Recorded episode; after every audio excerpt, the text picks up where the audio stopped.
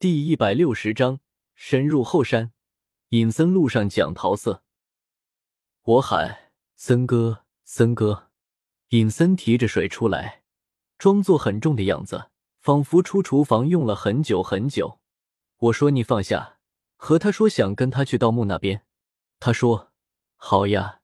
松林早就又看看许仙，欲言又止了。出了许仙家院子，隐森把水放下，装作很累，眼睛却偷偷看着许仙家的厨房。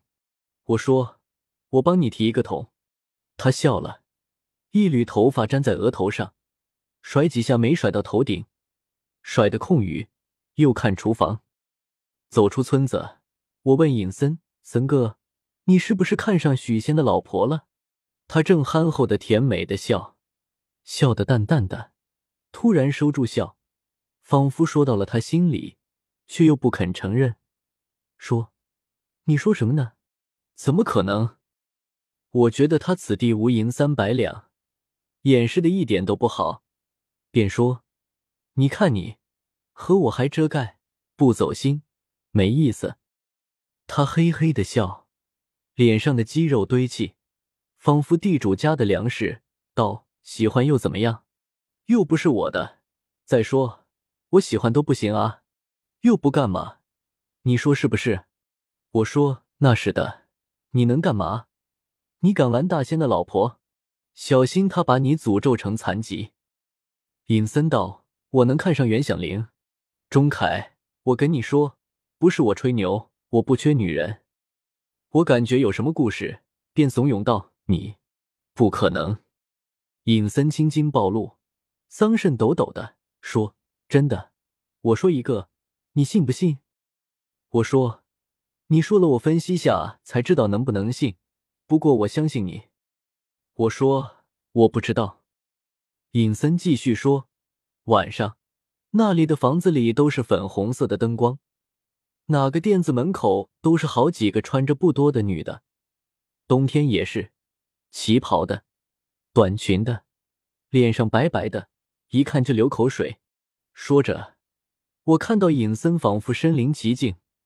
真的就去吞了一口口水，我觉得他真诚又可笑，我终于忍不住了，哈哈大笑，不小心把手里的那壶水跌在了石头上，水壶破了，水汩汩直流了出来。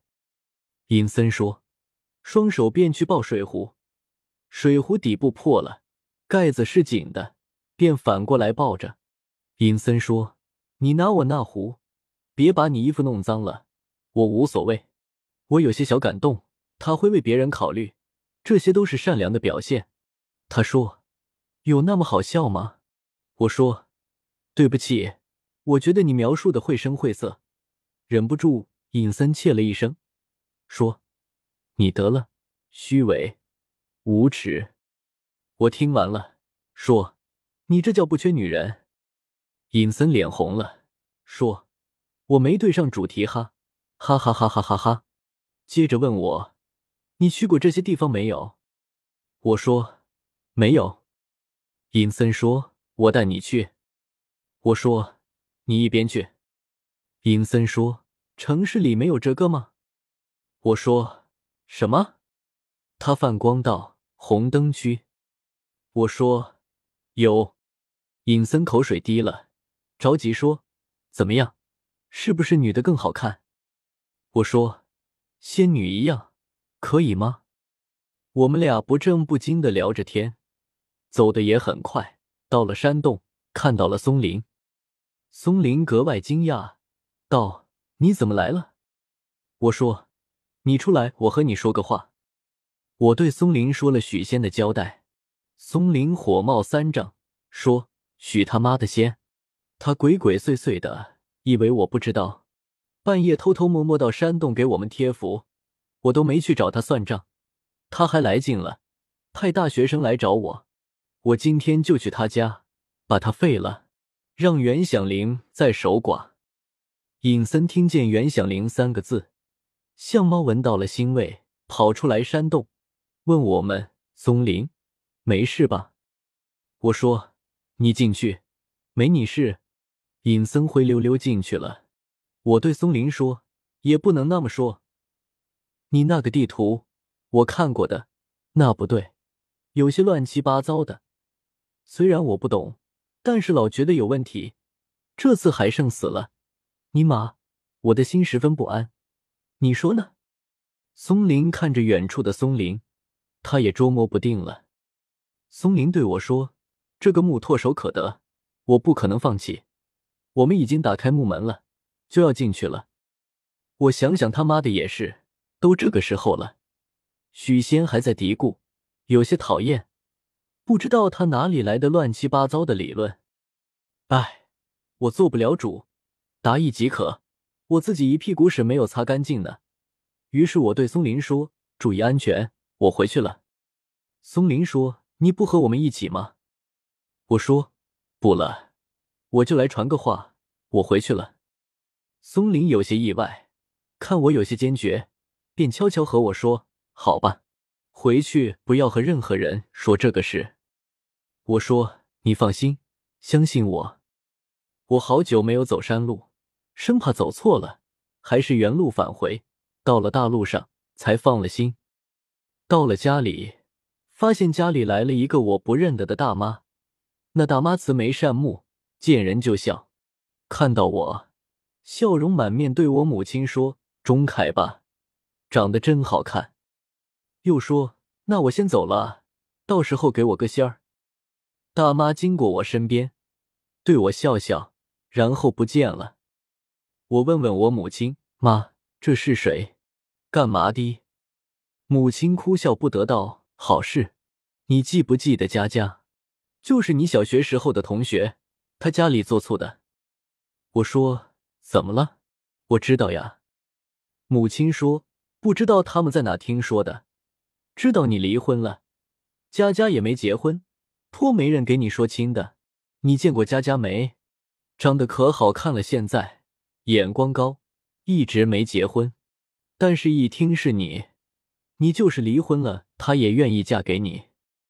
我说妈，你别说了，婆婆妈妈的事，我介绍什么对象呀？我听了就烦。你还说都是你说出去的，不然他们怎么知道我离婚了？母亲安慰我道：“你现在不比以前了，离过婚的挑三拣四干嘛？”那家家真不错，家里也挺好。以前做醋卖醋，也赚了钱。现在在他们村开小卖部，挺好的。听说一年赚二十来万，就她一个闺女，多好呀！我真是烦死了。对我妈说：“妈，你不要管我的婚姻，我说不定要和若曦复婚呢。”她一下子精神了，说：“好，好，好，复婚好，我给她捎信。”让佳佳死心，我说还死心？你家儿子是有多好？真是的。母亲说不好，不好是大学生呢，不好，真是的。家里虽好，时间长了就不好了。我在外面的时候想家想的要哭，回来后各种事接踵而至，这些鸡毛蒜皮的事我实在不感冒，和我的思想和生活格格不入。我虽然在这里长大。但是我又想离开了。我对父母说：“我要回江南了。”我心也缓过来了，回去好好和若曦沟通，好好道个歉，好好工作。你们放心，照顾好自己。母亲以为是他介绍对象给我，把我赶走的，心里内疚不已。听我说第二天要回江南，晚上做饭的时候就开始嘤嘤的哭。唉，看得我难受。眼不见心不烦，我出去转转。出来后，我和钱小木联系，对他说我要回去了，大概后天早上可以到达江南。他很高兴，说去车站接我。我说不用了，回到江南，我去找你。